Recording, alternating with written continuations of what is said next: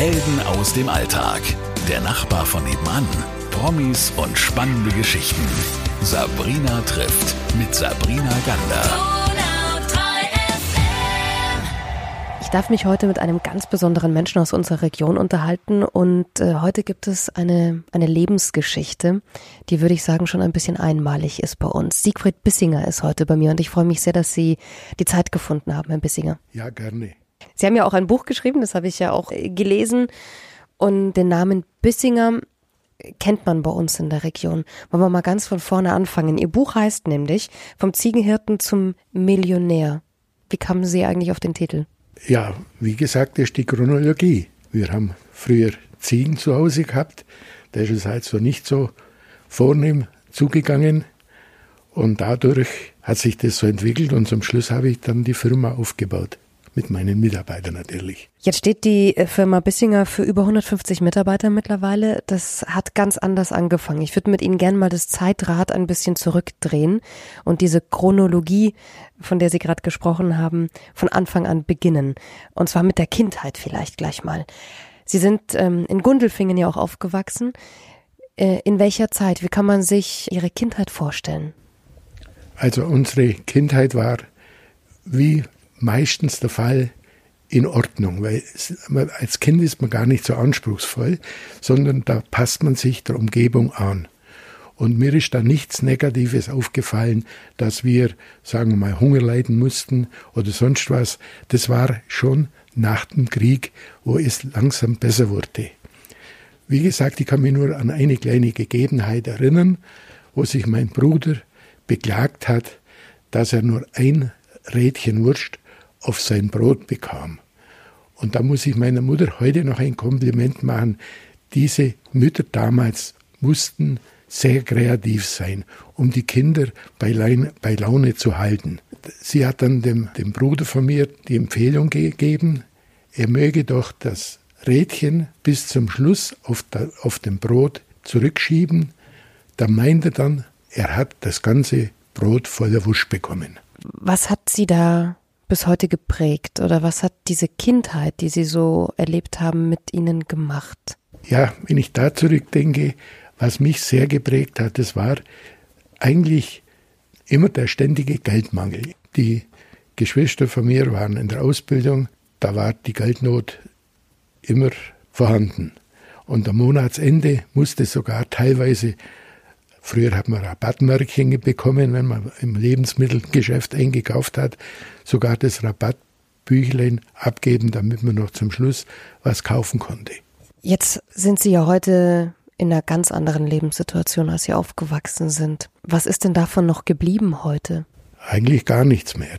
Weil, wie gesagt, ich habe das Glück gehabt, dass ich mich auf die, auf die gute Seite gesetzt habe, wo man doch mit Überlegungen immer wieder den Geldmangel oder die Geldsorgen etwas beseitigen konnte.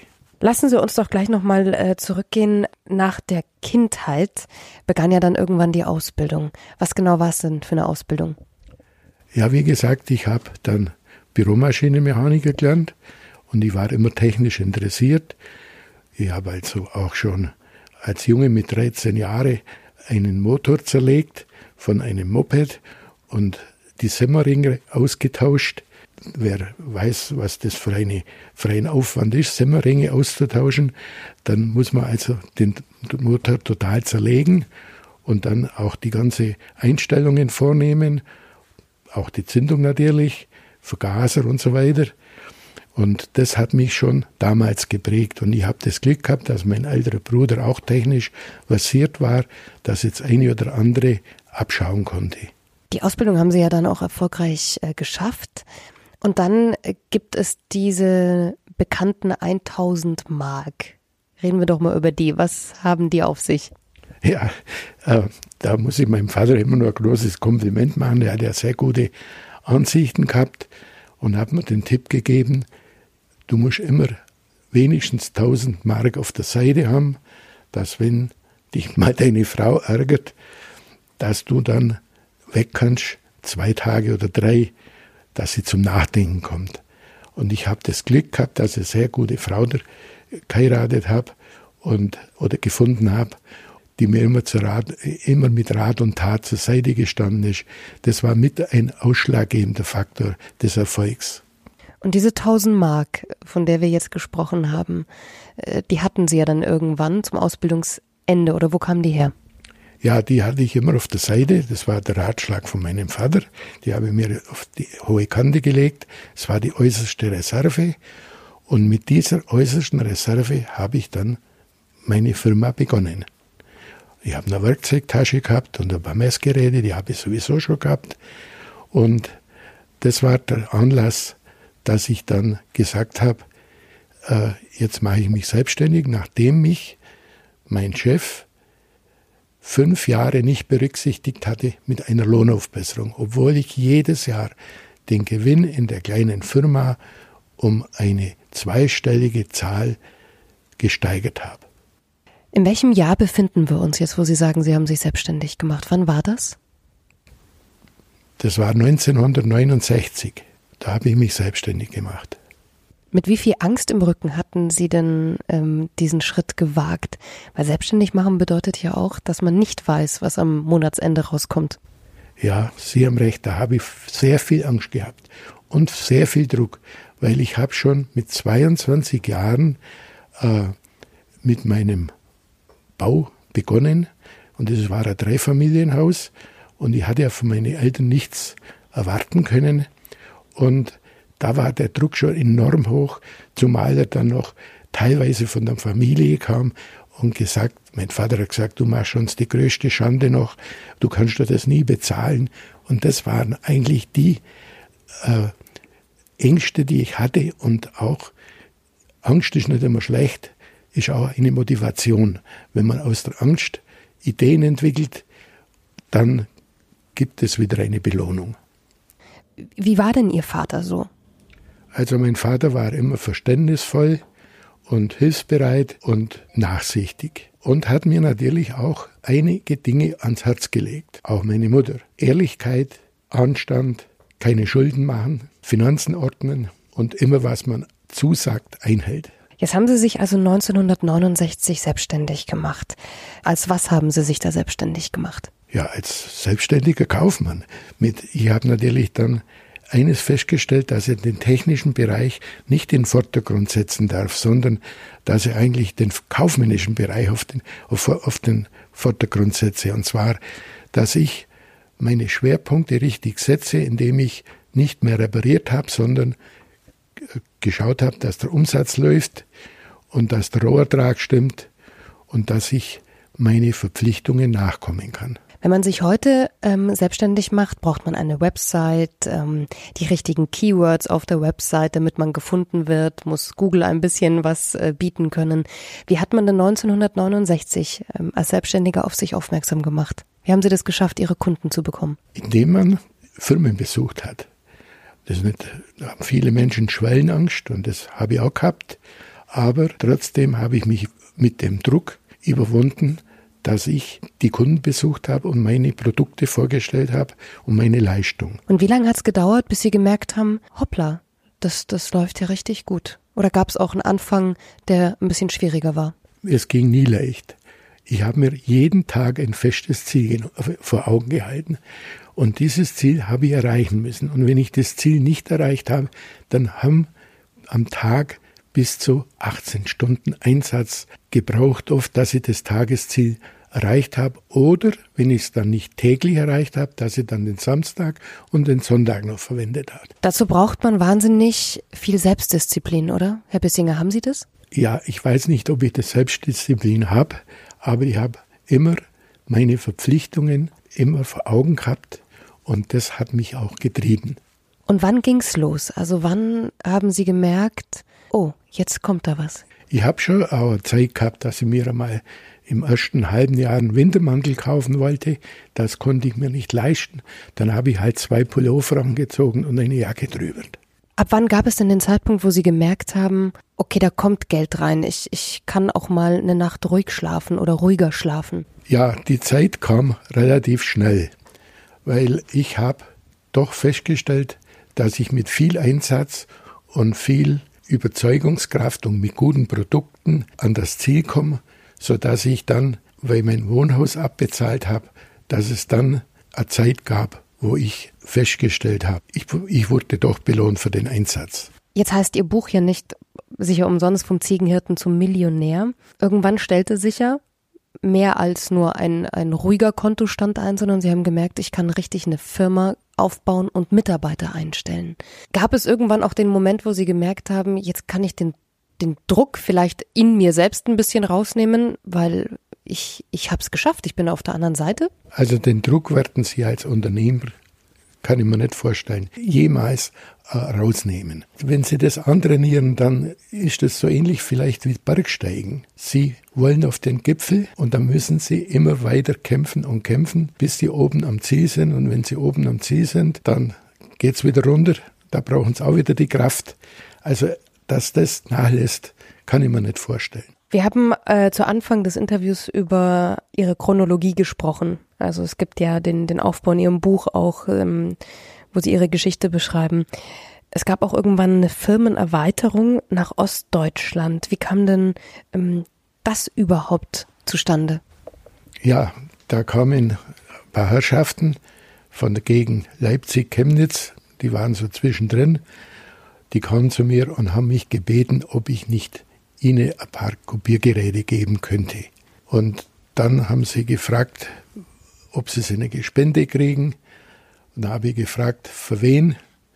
Was, sind, was, was wollen Sie machen? Dann sagen sie, ja, wir wollen Wahlkampf führen. Und dann habe ich mitbekommen, dass sie nicht bei den Braunen und auch nicht bei den Kommunisten sind. Und dann habe ich diese drei Geräte hergeschenkt.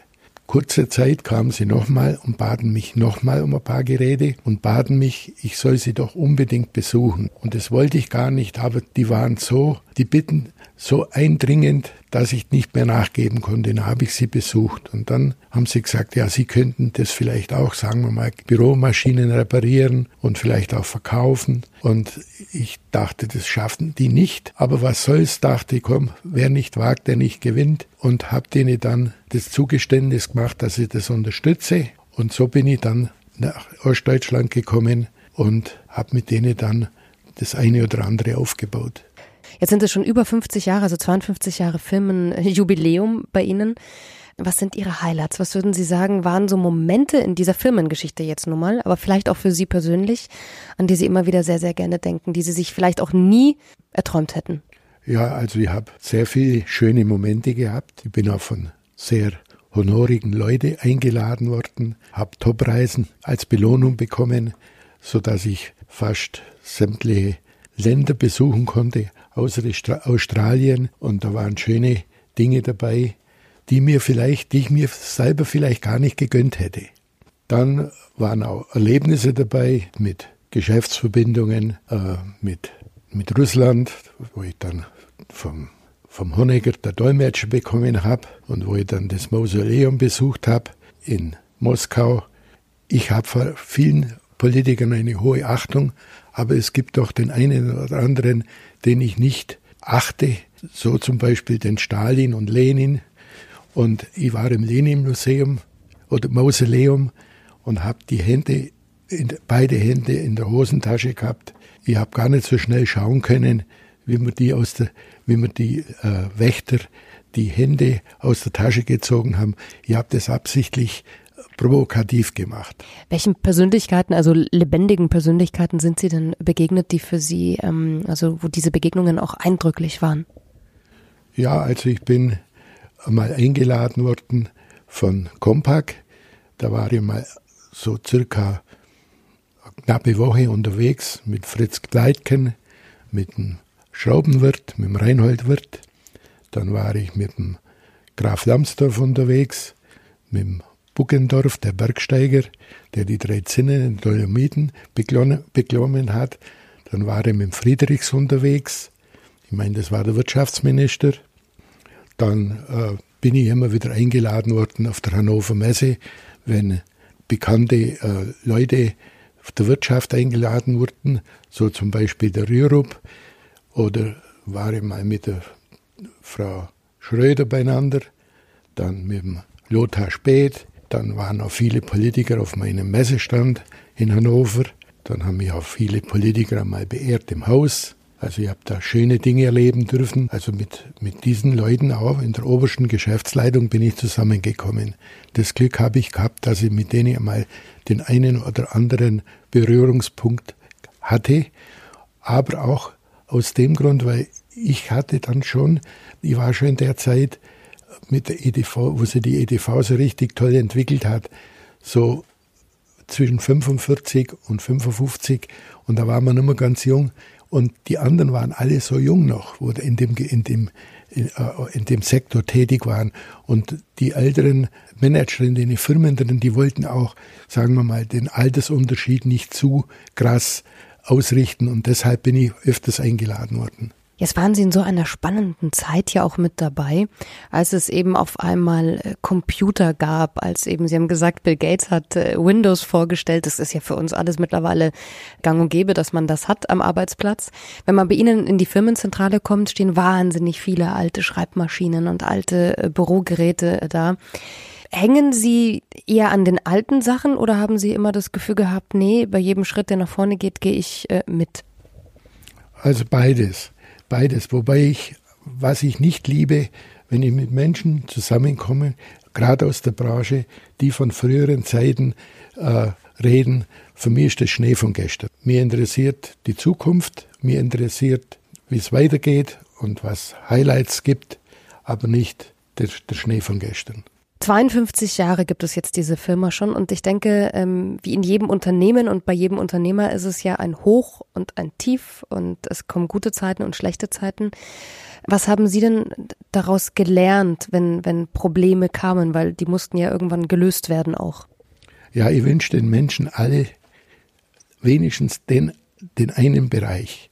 Und zwar, dass sie aus einer negativen Sache nicht traurig sind. Sie können nur aus der negativen Sache profitieren.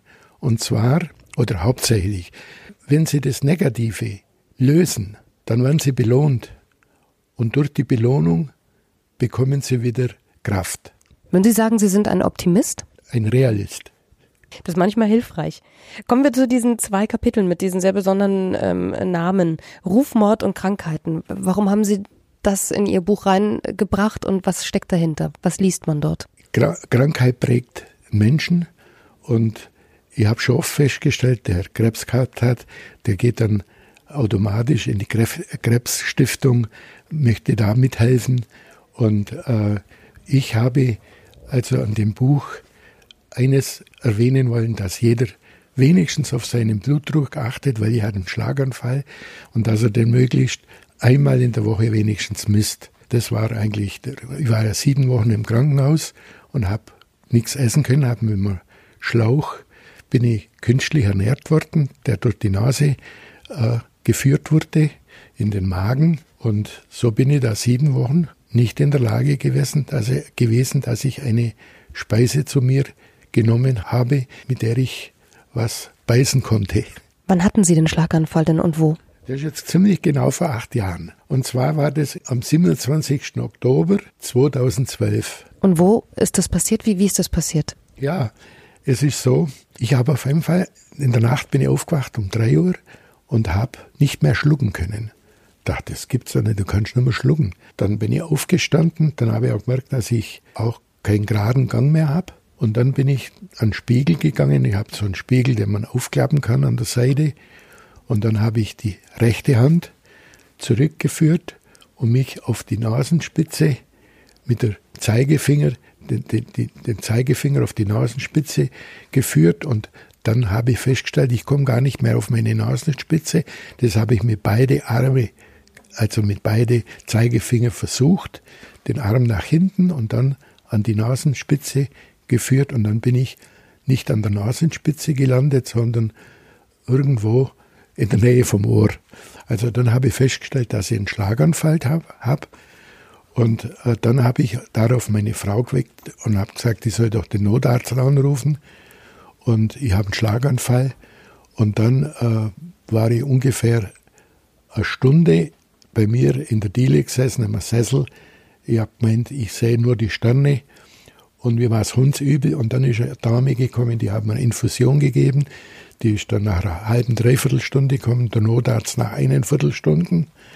Also so äh, so, so schnell hat er bei mir nicht reagiert. Und ich weiß nicht, ich wünsche, dass es anderen, äh, bei den anderen schneller läuft wie bei mir. Und dann wollten sie mich ins Krankenhaus bringen, nach Augsburg oder nach Ulm. Und da war ich nicht einverstanden, so viel habe ich noch beisteuern können und habe gesagt, dann schmeißt er mich vor die Türe in Günzburg. Mir war alles wurscht. Und dann haben sie mich doch in Günzburg aufgenommen und dann habe ich festgestellt, haben sie also festgestellt Schlaganfall und dann kam ich in die Intensivstation und ich muss sagen, ich bin in Günzburg sehr, sehr gut betreut worden. Was noch dazugekommen ist in der Früh, als ich den ersten Besuch bekam, kam einer rein, das war ein Freund von mir, und sage, ja, besuchst du mich schon? Sagt er, nein, ich bin der Stationsarzt. So, und dann muss ich sagen, äh, also ich, ich war begeistert von diesen Leuten, die ähm, ihn da versorgt haben im Krankenhaus.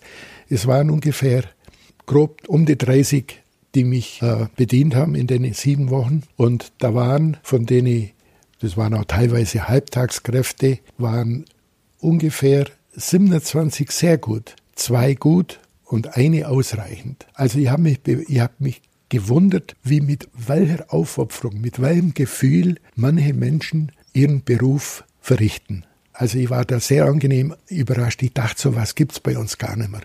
Und in der harten Geschäftswelt, da ist das, das kann man sich gar nicht vorstellen, welche zwei Welten da zusammenkommen. Was macht es mit einem, wenn man vom Geschäftsmann, Unternehmer Siegfried Bissinger wieder zum Siegfried, der da im Bett liegt und einen Schlaganfall hat, ähm, reduziert wird? Was hat, was hat das mit Ihnen gemacht, dieser Schlaganfall? Ja, das ist hochinteressant, die Frage. Und zwar, ich dachte, das schaffe ich nie. Das schaffe ich nie, dass ich so lange ins Bett liege. Und ich muss sagen, ich war im Bett drin, ich war immer gut aufgelegt. Wenn mich jemand besucht hat, war ich nie negativ. Ich dachte auch, ich komme nach 14 Tagen schon aus dem Bett und wieder heim. Ich war immer positiv geladen. Ich habe auch, wenn man mich besucht, nie jemand was vorjammern müssen. Ich war immer gut drauf. Was, das Einzige, was, was, was nicht schön war, dass ich einen Eimer neben mir hatte, den ich jeden Tag, sagen wir mal, äh, viertelvoll mit Speichel gefüllt habe, weil ich habe hab ja nicht schlucken können.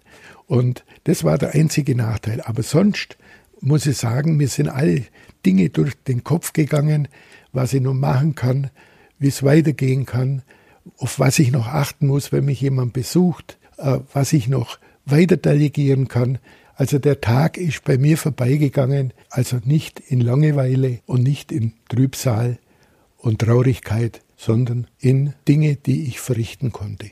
Sind Sie demütiger geworden dadurch? Nein. Nein. Schlimme ist ja das, dass man das relativ, das Negative schnell vergisst. Und ich habe mir vorgenommen, dass wenn ich zu Hause bin, dass ich jeden Tag mindestens zwei, dreimal meinen Blutdruck messe, ich muss mich direkt zwingen, dass ich das einmal in der Woche schaffe. So ist der Mensch. Und ich habe mir auch vorgenommen, egal wo ich bin, ich werde immer das teuerste und das beste essen. Also ich habe mir jetzt schon ein paar Mal erwischt, dass ich auch wieder in die alten Muster zurückfalle. Sie unterstützen äh, und engagieren sich für den deutsch-mosambikanischen Verein, also die Gesellschaft. Das ist ein eingetragener Verein. Wie, wie kam das zustande? Was haben Sie mit äh, Mosambik zu tun? Ja, also mich hat einmal ein Geschäftsfreund angerufen, ich möchte doch mich auch mal mit diesen Dingen beschäftigen. Und das war der Herr Lingel, der, dem gehört heute die Merkur-Bank in München und ist jetzt Generalkonsul mittlerweile von Mosambik. Und mit dem war ich befreundet und der hat mir so erzählt, was er alles vorhat. Und dadurch habe ich gesehen, dass das eine gute Sache ist und dass wir zu 100 Prozent, das kann man fast nicht fassen, alle Spenden umsetzen und keine Verwaltung und keine sonstigen Kosten haben. Und das hat mir an dieser Sache sehr gut gefallen. Und das hat mich auch bewegt, dass ich da auch gerne mitgemacht habe. Wir haben dann mehrere, also wie gesagt, wir haben circa 20 Schulen gebaut in, in Mosambik. Da war der eine oder andere Unternehmer dabei, der eine ganze Schule gespendet hat. Und äh, dann muss man auch die Schulen aufrechterhalten. Das, der Unterhalt, der kostet auch Geld. Und da war ich also immer mit dabei, wenn es nur der Mann war und habe da mitgeholfen. Und Sie müssen ja mal eines überlegen. Es gibt ja, ich glaube, das sind 1,7 Millionen Menschen, die nicht einmal genügend zum Essen haben, die mit dem Hunger ins Bett gehen. Und wir leben in Hülle und Fülle und vergessen das. Und das ist die Motivation, dass ich sage, gib was ab von deinem Kuchen. Und das appelliere an die Menschen und darum habe ich auch das Büchle mit. Das ist ein kleiner Grund, warum ich das Büchle geschrieben habe.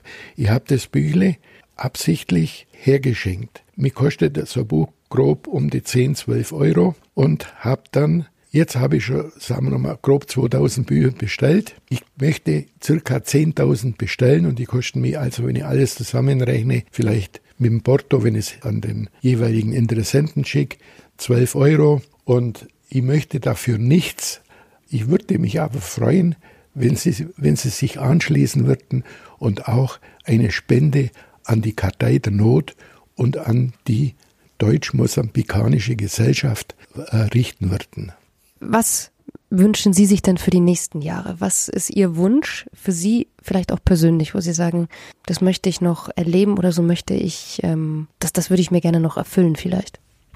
Ich glaube, das will jeder, dass er keinen Scherbenhaufen an die Erben verlässt, dass die Erben nicht nur Dinge sortieren und ordnen müssen an Berge, äh, äh Problemen und so weiter. Und das will ich alles sauber geordnet haben. Das ist mein Ziel. Und dass die Erben dann später sich mit Freuden erinnern können. Bevor wir bei den Erben sind, Herr Bissinger, kurze Frage, was wünschen Sie sich für sich persönlich noch? Was möchten Sie vielleicht auch mit Ihrer Frau noch erleben? Ja, vielleicht ein bisschen mehr Zeit für die Frau. Das ist das, was in meinem Gewissen nagt. Die hat sehr viel Opfer gebracht, damit wir äh, das alles realisieren konnten. Dann wünsche ich Ihnen genau das. Ich wünsche Ihnen, dass Sie ganz viel Gesundheit noch haben, äh, viel Zeit mit Ihrer Frau und für sich und bedanke mich für Ihre Zeit, die Sie sich genommen haben, um ein bisschen diese Lebensgeschichte von Ihnen wenigstens anzureißen. Wer die Lebensgeschichte von Siegfried Bissinger allerdings nochmal lesen möchte, der kann das gerne tun. Vom Ziegenhirten zum Millionär. Herr Bissinger, wo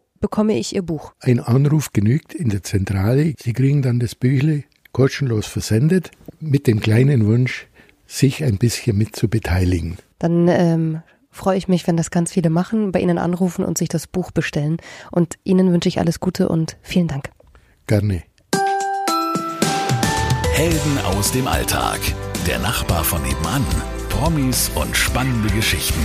Sabrina trifft mit Sabrina Gander.